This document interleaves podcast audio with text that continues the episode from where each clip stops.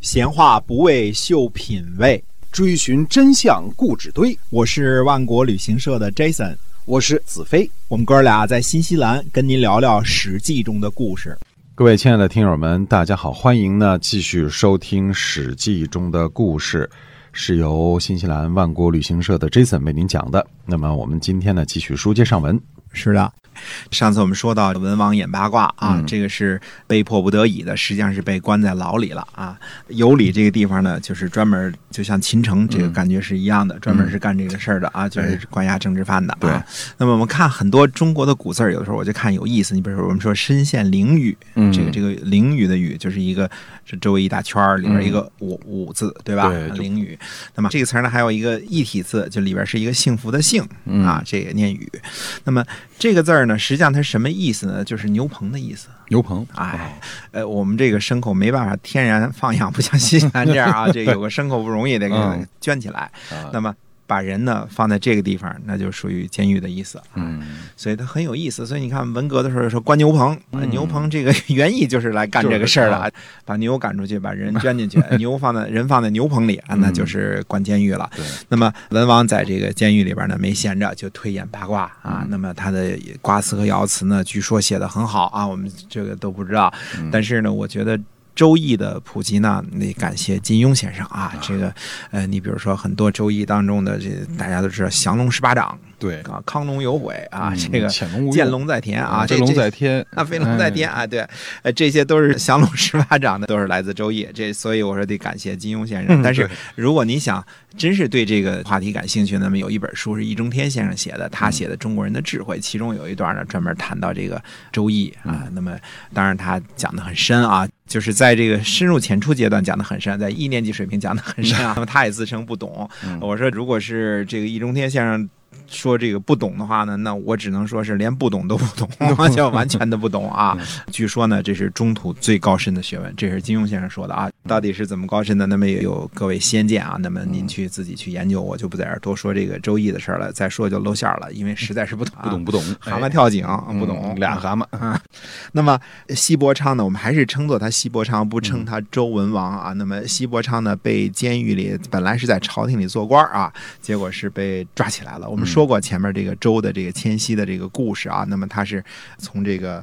大约是靠西边儿。啊，嗯大约就是咸阳附近。其实这个丰、镐京这几个地方啊，就是所谓的这个周朝兴起的这些地方，离现在的咸阳呢都不过百里，都是在这个呃西安、长安附近。那嗯这块儿呢，可能是呃关中平原最好的一个地方，所有的人不约而同的选择在这个地方，就是渭水的左右啊。嗯，那么在这个地方扎根建国，肯定是有他自己的道理的对啊。对，那么他自己在朝廷当官呢，结果被抓起来了。他在那儿演八卦演的挺好，可能自得其乐啊。嗯但是他底下的臣子们可就着急了。那么我们说西伯昌呢，有一堆非常有名的臣子啊，姜子牙别说了啊，嗯大家都肯定知道啊，鼎鼎大名啊，哎这个。姜都太说公姜太公钓鱼啊，愿者上钩啊。我们说过，这个人呢叫姜商，或者叫吕商，或者叫姜子牙，反正都是一人儿啊。嗯对那么最后呢，他的后代呢领有齐国。我们后代还边讲到春秋五霸齐桓公，那就是他的后代看啊看，的，他这个吕姓的后代。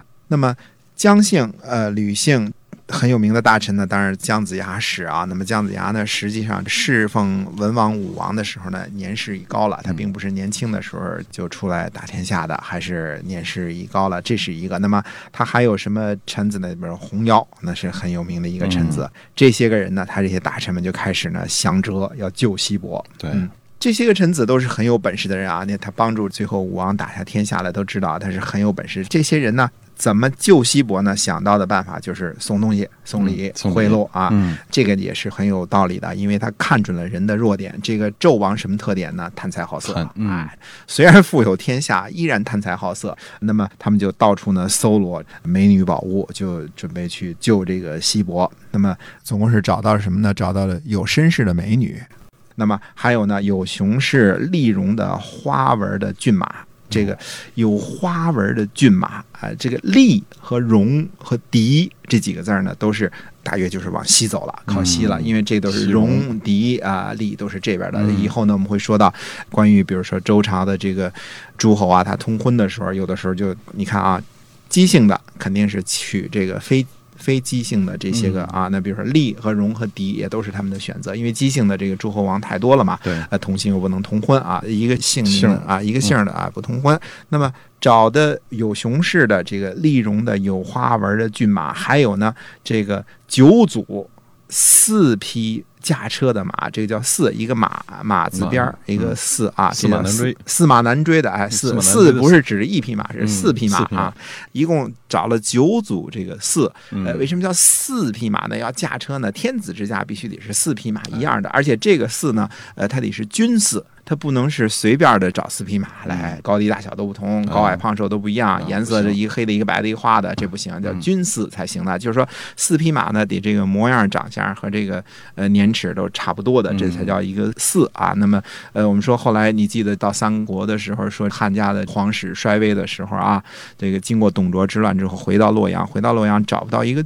军次就是嗯太天子之下就找不到一找个不到哦军次啊，这大臣呢只能坐牛车啊，那就看到嗯对，董卓就是连四匹像样的差不多能凑一组的马都找不着了啊！都找不来了这董卓之乱多厉害啊！我们瞎说啊，这是说的远了啊。我们说又找了九组四匹驾车的马，九组四啊、嗯然后呢，呃，还找了其他的这这珍怪奇物啊，有有美女，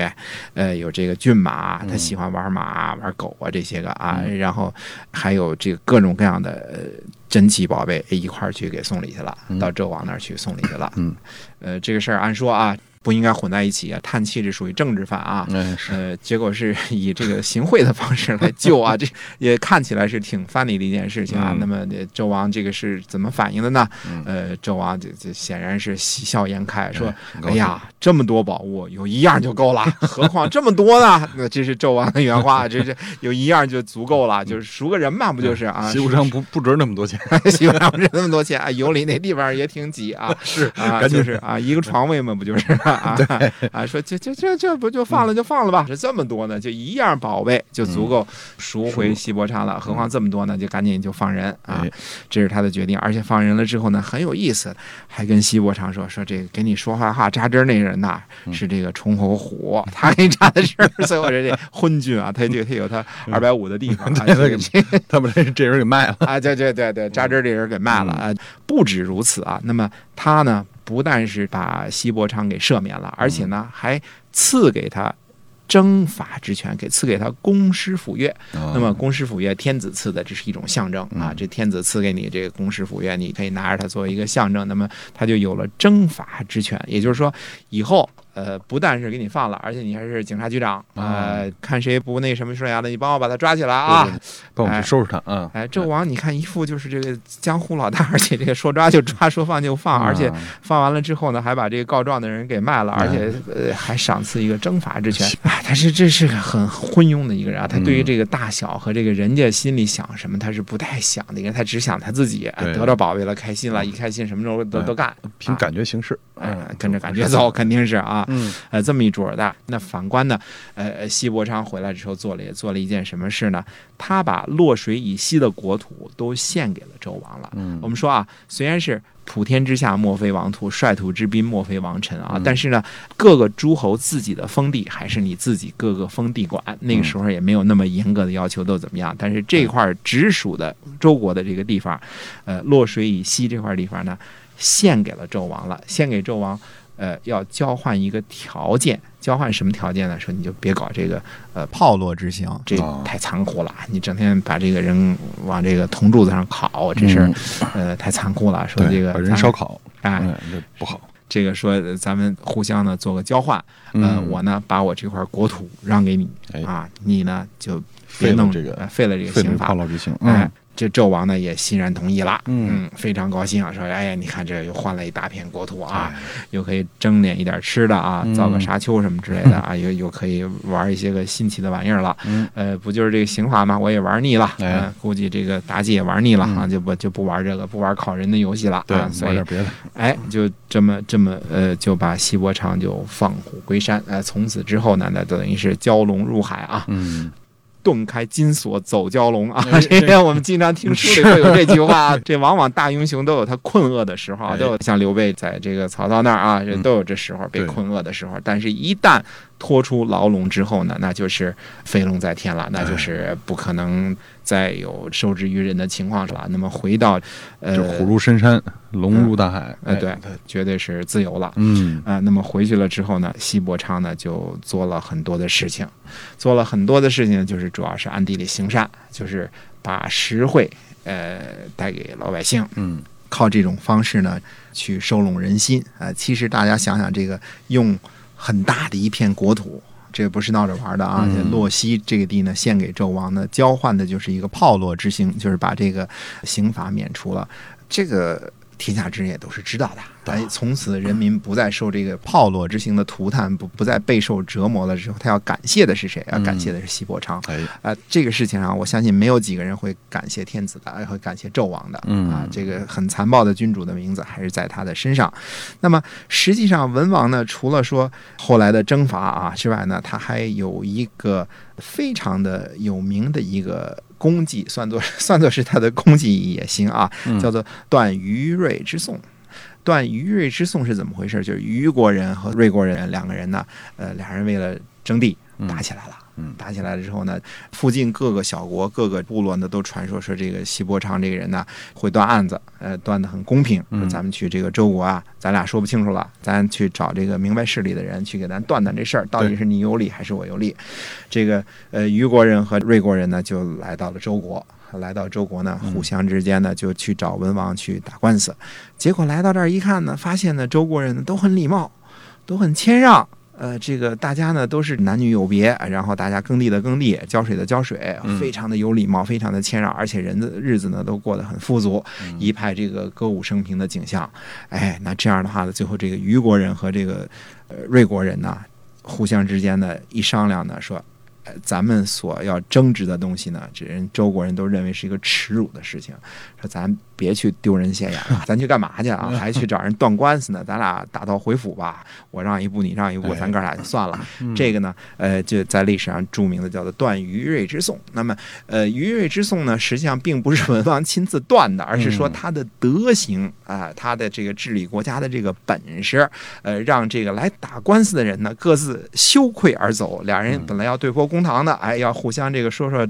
都可估计都想好词儿了，你哎哪天这哪天打了我一下 啊，哪天哪天你你偷了我一桶水啊，哎都想好了。结果来了之后呢，人有良心发现，人都有善良之心啊。来了之后呢，有羞愧之感，觉得这事儿呢，咱咱别争执了，打什么架呀，回打道回府了。哎，这是有名的，历史上有名的叫断于芮之讼。呃，虞国人、芮国人回去了之后，也对周国的这个大家的宣传。实际上呢，所有的诸侯都知道呢，西伯昌呢是个非常贤明、有本事的君主。嗯，呃，实际上最后呢，到了后来周国呀、已经天下三分有其二了，也就是三分之二的这些个部落啊和人民呐、是都已周经国了归顺周国了，百分之七十的百姓已经跟随呃西伯昌了。对嗯啊，那么呃，西伯昌呢有了这些个政治上的筹码和德行之后呢，那么训练他的军队，而且靠着这个昏庸的纣王赐给他的公师府乐和这个征伐的权利正啊判，之权，嗯哎，开始呢迅速进行了自己的扩张。嗯，好，我们今天啊《史记》中的故事呢，先跟大家聊到这儿了，是由万国旅行社的 Jason 为您讲的，我们下期再会。再会。